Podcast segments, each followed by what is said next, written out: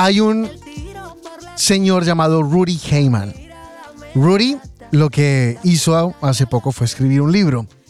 Em, y tuvimos eh, el, el placer de hablar con él hace un tiempo y por fortuna el señor vino a presentar su libro a Miami. Es realmente destacado tenerlo acá con nosotros porque Rudy tiene 102 años. 102 años. Rudy no vive en Miami, él vive en Santiago de Chile. Este señor se montó en un avión a sus 102 años para venir a visitar a su familia y presentar su libro Qué lindo. en el sur de Florida. Y nos llamó mucho la atención porque coincidió precisamente con lo que hemos visto en las últimas tres semanas después del ataque terrorista del el grupo terrorista Hamas a Israel. Rudy escapó de Alemania en la víspera del inicio de la Segunda Guerra Mundial. Y por eso quisimos entrevistarlo y les traemos esto que preparamos hace muy pocas horas cuando nos sentamos en la casa de su hija en Coral Gables con él. Yo me llamo Rudy Heimann y nací en Alemania, en Berlín, en 1921 y eh, en 1948 emigré a Chile y allí vivo desde entonces. ¿Y qué estás haciendo en Miami? ¿Por qué viniste a Miami? Tengo en Miami parte de mi familia, mi hija es arquitecta aquí en esa ciudad y eh, mi nieta mayor también trabaja como ingeniera comercial aquí. Rudy, em, tú eres escritor y No, has... yo escribí mis memorias, pero no soy escritor. ¿Tú qué eres? Porque tú eres decorador. ¿Qué es lo que haces tú? En Chile, mientras que trabajaba durante 63 años, trabajé como eh, diseñador de interiores. Y a los 90 decidí de retirarme y dejar la cancha a la gente más joven, de 60 a 65 años. ¿eh? Muy bien. Tengo acá tu libro que se llama en español Más allá de las fronteras, en inglés Beyond Borders. Y es sobre una década en particular, desde 1938 a 1948. Tú naciste en 1921, ¿Sí? o sea, tú tienes ya 102 años. Sí. ¿Por qué si tienes tantas décadas, si tienes tantos años para contar, decidiste contar esta de 1938 a 1948? porque estos fueron los eh, 10 años más movidos, movidos en eh, forma física, eh, mucho territorio, y movido también en acontecimientos. En 38 decidí o tuve que escapar de Alemania para salvar la vida, y en 1948 yo por fin llegué a Chile a juntarme de nuevo con mi familia, que estábamos separados durante 10 años. Y en estos 10 años pasaron tanta cosa, tanta cosa, que decidí dedicar una parte de memorias a eso porque está movida. ¿Cómo escapaste de Alemania? ¿Cómo te fuiste de Alemania? Con la persecución de los eh, judíos, eh, un día cuando tenía 16 años, fui citado a la comisaría y me avisaron de que estoy considerado un elemento peligroso para la seguridad del Deutsche Reich y eh, esto era una situación sumamente delicada. Pregunté a gente más entendida y me dijeron esto en fondo es una lista de espera para ser mandado un momento en campo de contratación. Aquí hay una sola solución y esto es eh, desaparecer, hacerse humo, salir de Alemania. Entonces ahí, con el permiso de mis padres, decidí de emigrar y probar solo. ¿Y a dónde te fuiste? Me fui como pionero. Aquí nos llaman colonos, pero nosotros llamamos pioneros a la Palestina británica, que en aquel tiempo era colonia británica.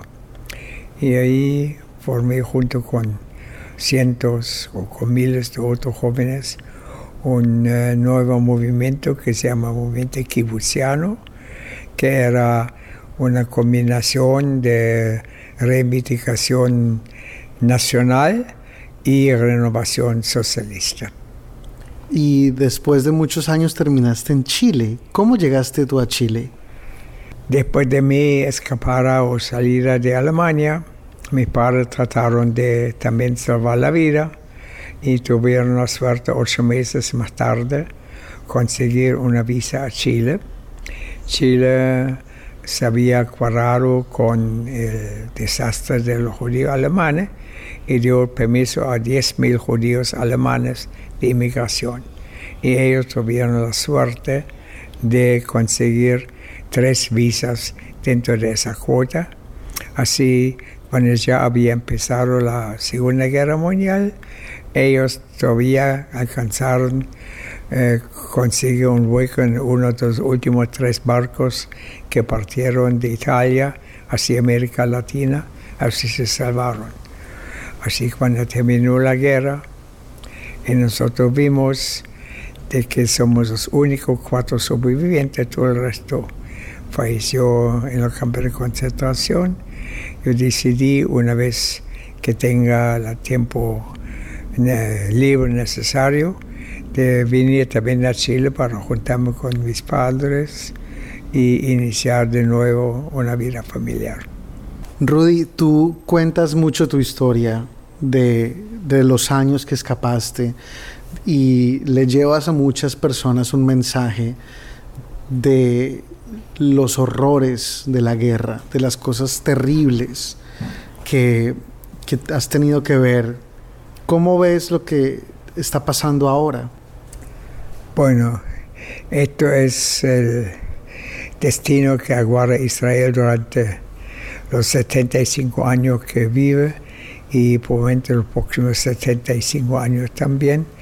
Siempre va a ser un eh, sector conflictivo en el Medio Oriente, porque en ese momento es el único último cabeza de puente del occidente en, eh, occidental en el mundo musulmán del Medio Oriente. Y esto siempre va a ser una espina en los ojos de ellos.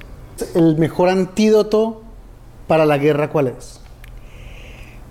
Eh, la guerra eh, siempre llevan gente que tiene mucho que perder y algo de ganar.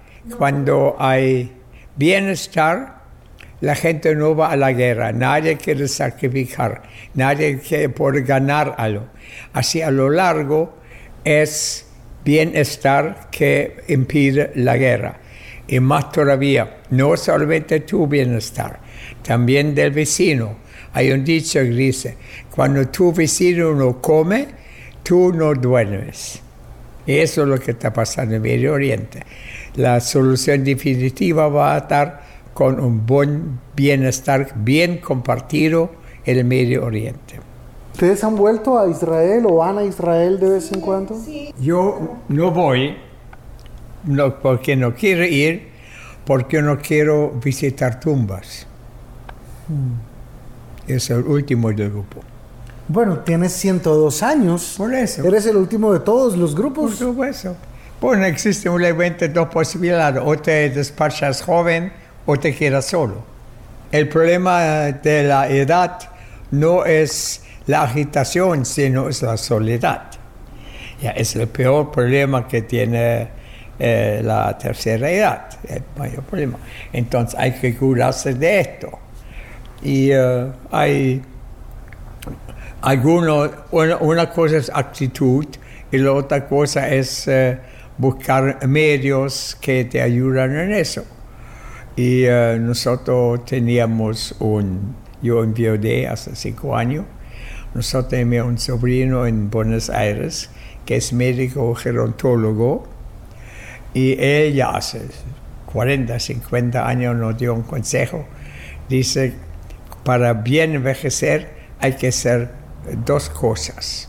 hay que desarrollar un hobby o una pasión para algo para que cuando tú te retiras del trabajo tengas una ocupación y ese hobby se transforma en la mayor ocupación. Eh, con la edad ese ya no se hace, eso hay que hacer cuando uno es joven. Y el segundo es buscar tener amigos jóvenes. Y junto con mi señora nos eh, esmeramos en cumplir esos dos eh, consejos y funcionó. Y cuando tú dices que tienes amigos jóvenes, ¿qué tan jóvenes son tus amigos? La edad de mis hijos. Oye, Rudy, ¿y haces ejercicio o no haces casi ejercicio? Sí, hay que mover las rodillas, hay que mover la adrenalina. Rudy, después de ver tus fotos, tu historia de tu familia, a mí siempre me ha parecido muy divertido. En muchas fotos sales fumando. ¿Todavía fumas? Sí, por supuesto. No, no hay vicio que yo abandoné. ¿Ninguno? no. Bueno, vicio. Fumo y tomo vino o licor cuando llega el momento y uh, como todo lo que se puede comer. ¿Y nunca te dijeron, oye, tienes que dejar el cigarrillo, tienes que dejar el vino? Bueno, no sé, todos los doctores que te... Ya seguramente están todos muertos. Si alguien te dijo eso. La vida si no la goza no tiene ningún sentido. O la gozas o mejor despacharse. ¿Y cómo la gozas a los 102 años? ¿Cómo te gozas tu vida? Está muy limitado, es verdad, está muy limitado, hay muchas cosas que no se pueden hacer. Así lo que más gozo en realidad es eh, vivir alrededor de mis acontecimientos familiares, mis dos hijas y mis dos nietos. El resto es otra entretención, pero el valor sentir la vida es eso este libro es un... ¿Estás escribiendo otro? ¿Vas a hacer otro libro? Está escrito ya. Cuéntame un poco de ese libro. El, tercer libro es un libro un poquito más alegre que los primeros dos, porque cuenta la vida eh, como diseñador, como decorador de interiores en Chile. Y pasé, era una linda profesión y me fue muy bien y pasé por muchos eh, eh, momentos eh, curiosos y extraordinarios y lo cuento en el tercer libro. ¿Y después un cuarto libro? No, el cuarto libro ya voy a escribir el mundo que viene. Y además de vino y de cigarrillos, ¿Hay algo en tu dieta? O sea, ¿tú te cuidas, comes más de una cosa o, no comes de algo? Un poquito, no lo cuido mucho como debería, porque si una vida perdería gracia. Así, si uno, un sobrevive por cuidarse, por no hacer cosas, mejor no vivir. Es cierto. Además hay que divertirse, porque lo que, lo que yo no pretendo llegar a los 103 años, yo estoy, estoy listo para, para partir. Sí. ¿Ya estás listo? Sí, yo no tengo nada que hacer, que ya hice todo. Está funcionando, mi familia está bien. Ya no tengo un papel eh, cumplir aquí. Yo no tengo miedo a la, a la muerte ninguna. Ya estoy haciendo sobre tiempo. ¿Y cuál es el, el, gran mensaje? Porque el gran mensaje que yo vi en tu libro es, es eh, contar la historia como para que no se nos olvide. A los que somos más jóvenes y no lo vimos nunca, parece como que a veces se nos olvida que todo eso pasó. Bueno, esto es, el, así lo veo el señal de nuestro tiempo. Los jóvenes no le importa el pasado. Todos los que tienen más de 30 años, da lo mismo si es 30 años o la Revolución Francesa. Es esta altura un saco que no, en alguna forma, no forma un elemento importante para su vida, para tomar decisiones. Entonces, por el tiempo que me estoy en este mundo todavía. Trato de dar testimonio eh, como uno de los últimos que han visto la guerra, que han visto el holocausto, porque entonces así al contarlo eh, en la voz de yo, tiene más fuerza que contarlo un buen profesor de historia. Wow. Impacta más. Increíble. Eso es. Qué increíble historia, Dios mío. Pero además, qué claridad de pensamiento, Sí. como se expresa, 102 años. 102 años. Eh, y eh, quisimos, la, la verdad esta- estaba guardando la historia para, para el anecdotario, porque está- estoy trabajando en la, en la próxima temporada del, del podcast, pero cuando vino Rudy, dije vamos a hacerla en persona y está, va a estar este domingo, pasado mañana, presentando su libro en el Books and Books de Coral Gables. O sea, Rudy va a estar pasado mañana a las 6 y 30 hablando sobre estas historias y sobre eh, cómo escapó del holocausto y su vida en general. Pasado mañana, el, el 29 de octubre a las 6 y 30 en el Books and Books de Coral Gables. Gracias por compartir, de verdad que sí, impresionante la claridad de, de- de pensamiento, cómo se expresa eh, y sus vivencias. ¿Cuándo va a ser nuevamente? Pasado mañana, el domingo, 6 y 30 de la tarde en el Books and Books de Coral Gables. Wow.